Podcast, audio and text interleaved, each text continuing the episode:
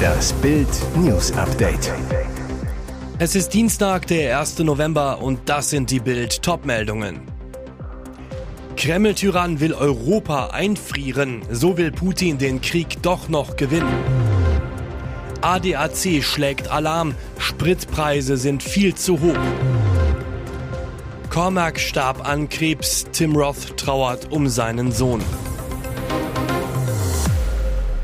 Kreml-Tyrann will Europa einfrieren, so will Putin den Krieg doch noch gewinnen. Es läuft nicht gut für Kriegstreiber Wladimir Putin. Die Ukraine konnte in den vergangenen Wochen viele Orte wieder zurückerobern. Gleichzeitig ist die Motivation für einen möglichen Gegenschlag auf Seite der russischen Soldaten denkbar schlecht. Und der Krieg kann sich noch eine Weile hinziehen. Dies geht aus einer Bewertung der russischen Offensivkampagne des Institute for the Study of War hervor. Atomangriff eher nicht. Für die Experten des ISW ist es am plausibelsten, dass Russland bis weit in das Jahr 2023 hinein konventionelle Militäroperationen durchführt, anstatt zu taktischen Nuklearwaffen zu greifen oder seine Ziele zurückzuschrauben. Putins großes Ziel, die westliche Unterstützung der Ukraine brechen. Das härteste Mittel von Putin? Ein kalter Winter. Wenn er es schaffen sollte, Europa wortwörtlich einzufrieren zu lassen, rechnet der Kreml-Tyrann damit, dass dies einen enormen Druck auf die europäischen Regierungen ausüben würde. Sein Ziel, die europäischen Staaten würden beginnen, Putins Forderungen zu akzeptieren, zumindest die Lieferung von Waffen und anderen Formen der Unterstützung an die Ukraine einzustellen und möglicherweise auch verschiedene Sanktionen gegen Russland aufzuheben. Mehr dazu lesen Sie auf Bild.de. ADAC schlägt Alarm, Spritpreise sind viel zu hoch. Was geht denn schon wieder an unseren Tankstellen ab? Rohöl wird immer billiger, aktuell 87 Dollar pro Fass, doch Sprit wird immer teurer. Der Preis für Super E10 lag am Montag durchschnittlich bei 1,93 Euro pro Liter. Diesel kostete sogar 2,19 Euro pro Liter. Ein Grund ist der schwache Euro. Dadurch wird Öl, muss von den Multis in Dollar bezahlt werden, teurer. Doch der ADAC sieht trotzdem noch massive Abzocke an der Zapfsäule. Die Spritpreise seien immer noch deutlich zu hoch, so eine ADAC-Sprecherin zu Bild.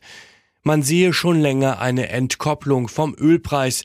Der ADAC rät dazu, dass die Verbraucher hier ihre Marktmacht nutzen und sich vor der Fahrt zur Tankstelle über die aktuellen Preise im Umkreis informieren.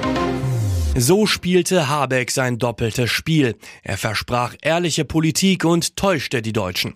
Ehrlichkeit war sein Markenzeichen. Mühsam baute sich Wirtschaftsminister Robert Habeck das Image eines Politikers auf, der die Wahrheit auch dann sagt, wenn sie wehtut. Ehrlichkeit, Wahrhaftigkeit, Vertrauen, das sind die wichtigsten Worte im Habeck-Duden. In seinem 2021 erschienenen Buch versprach Habeck bereits im Titel großspurig von hier an anders. Doch die Enthüllung des großen AKW-Betrugs macht klar, der Grüne hat alles getan, um den Deutschen die Wahrheit über die Vorteile einer Laufzeitverlängerung vorzuenthalten. Monatelang erklärte Robert Habeck, warum Deutschland seine AKW nicht braucht.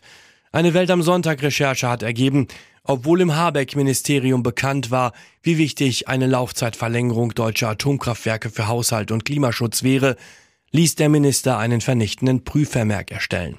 Das Resultat, der Weiterbetrieb der Meiler sei nicht zu empfehlen.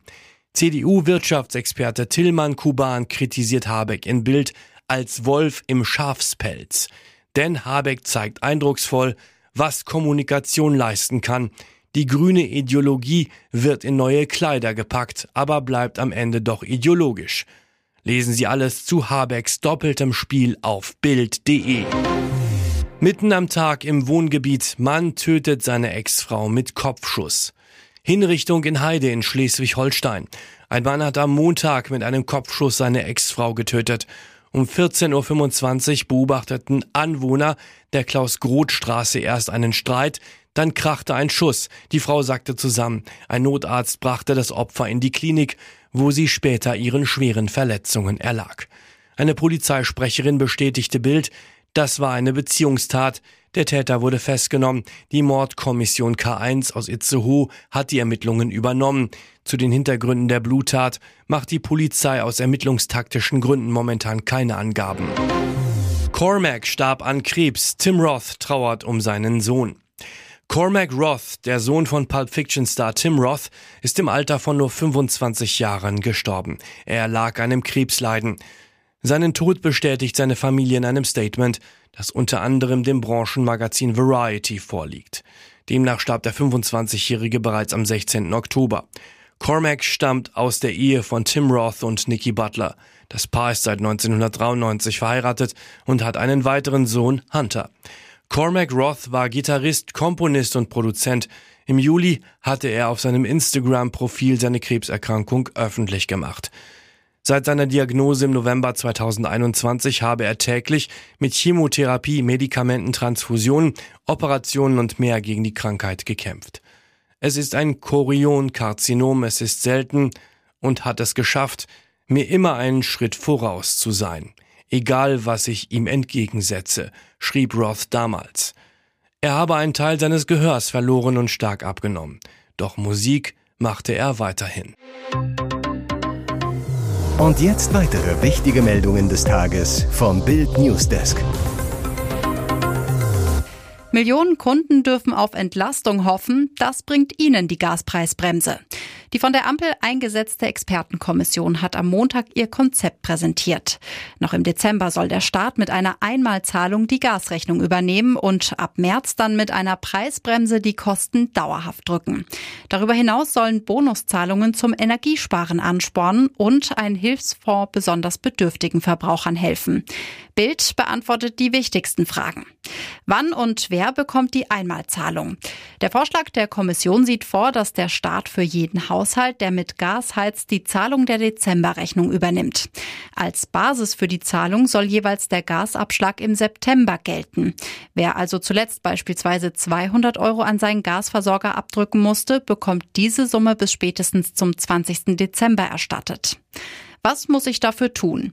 Mieter und Hauseigentümer müssen nichts unternehmen. Stattdessen sollen die Gasversorger im Dezember auf den Einzug aller Abschlagszahlungen bei ihren Kunden verzichten und sich den Betrag dann vom Staat erstatten lassen. Was ist mit Ölheizungen? Auch wer mit Öl oder Holzpellets heizt, soll im Notfall Unterstützung bekommen. Die Kommission empfiehlt einen Soforthilfefonds für Härtefälle, der Verbrauchern unabhängig vom Energieträger helfen soll.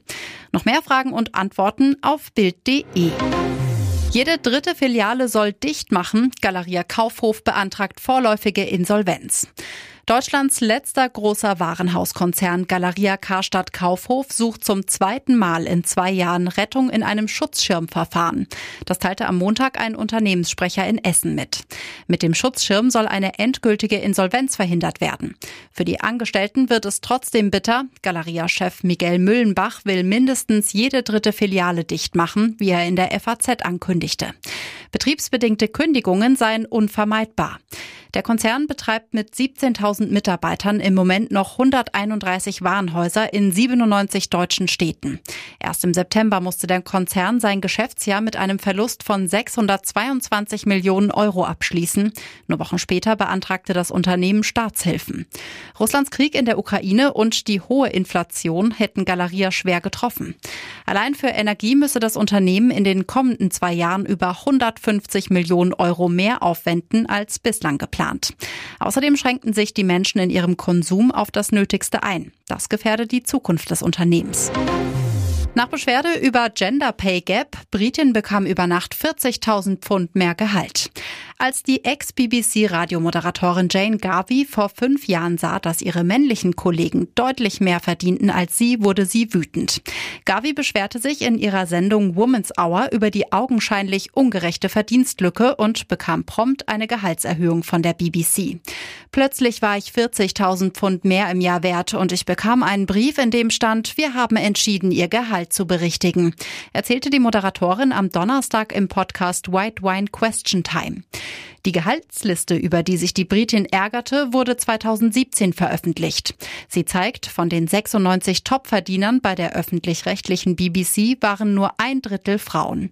Auf den vordersten sieben Plätzen gab es sogar nur noch Männer.